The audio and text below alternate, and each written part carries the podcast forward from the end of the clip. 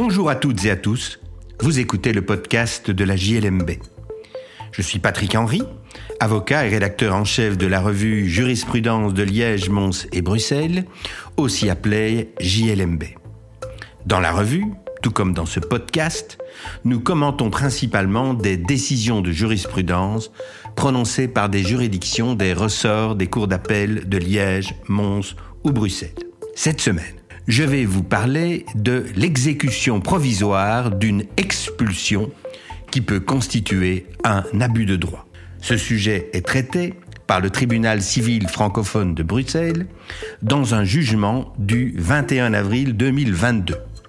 Valérie Éloi le commente dans le numéro 16 de notre année 2023. Pour le consulter, je vous invite à suivre le lien dans la description. Le litige se déroule en trois actes.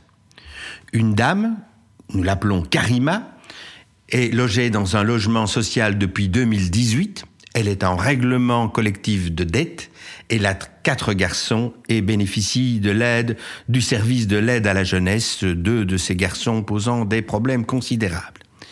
Elle souhaite changer de logement, estimant que l'environnement est très peu propice à la bonne éducation de ses enfants. Deux logements lui ont déjà été proposés, mais elle les a déclinés car elle estimait soit qu'elle restait dans le même quartier, soit dans un quartier pire encore et la société de logement social demande la rupture du bail et son expulsion. Dans un premier temps, en janvier 2022, le juge de paix prononce la résolution du contrat et la condamne à déguerpir dans un délai de trois mois, venant donc à échéance le 31 mars 2022. Euh, cela lui pose évidemment problème puisque cette décision prononcée de façon contradictoire est, même si on n'en a pas touché un mot dans le jugement, revêtue de l'exécution provisoire. Elle introduit un appel et en débat succinct, elle sollicite la suspension de l'exécution provisoire ou, à titre subsidiaire, un délai de grâce de six mois. C'est par un jugement du 21 avril 2022 que nous publions donc dans nos colonnes que le tribunal civil francophone de Bruxelles, siégeant en degré d'appel, tranche dans un premier temps la décision sur la question de l'exécution provisoire.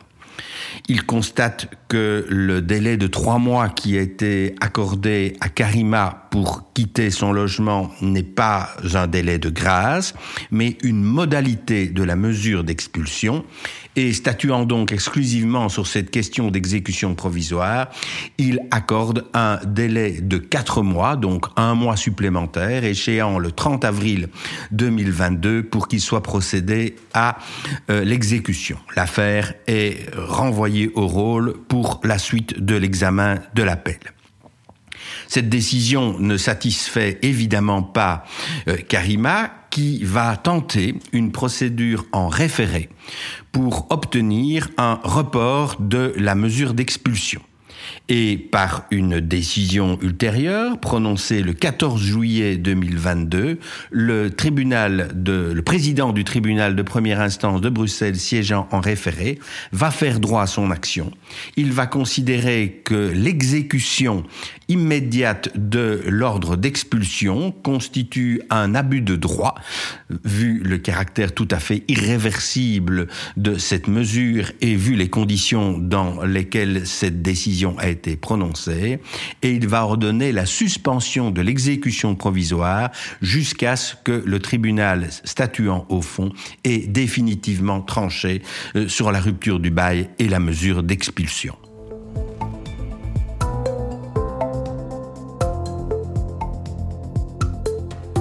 Valérie Éloi examine cette décision dans le commentaire qu'elle y consacre dans notre numéro 16. Elle se penche sur ce caractère automatique de l'exécution provisoire des décisions qui ont été en première instance prononcées contradictoirement. Elle comprend bien qu'il s'agisse d'un principe d'économie de procédure qui vise à décourager les appels dilatoires, mais comme elle le remarque, force est de constater que dans certains cas, comme dans la matière des expulsions, elle est dramatique. En effet, Dans l'hypothèse d'une réformation du jugement, la personne expulsée ne pourra être indemnisée ni en nature, puisque le logement a été reloué dans l'intervalle, ni même en équivalent, car la tension sur le marché locatif public et privé est telle que retrouver un logement de confort et de prix équivalent est hautement improbable.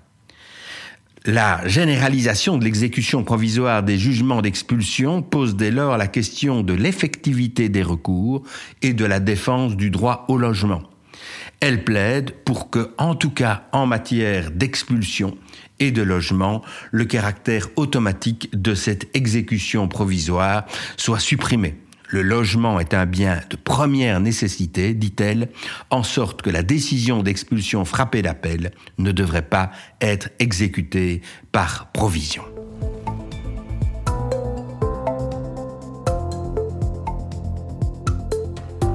Voilà qui conclut cet épisode du podcast de la JLMB. Je remercie Valérie Eloi pour son article. Je rappelle qu'il figure dans le numéro 16 de l'année 2023, entièrement consacré au droit du bail et préparé par Nicolas Bernard. Je vous remercie pour votre écoute et vous invite à vous abonner au podcast sur la plateforme de votre choix afin de ne pas manquer nos prochains épisodes. À la semaine prochaine pour l'analyse d'une nouvelle décision de jurisprudence.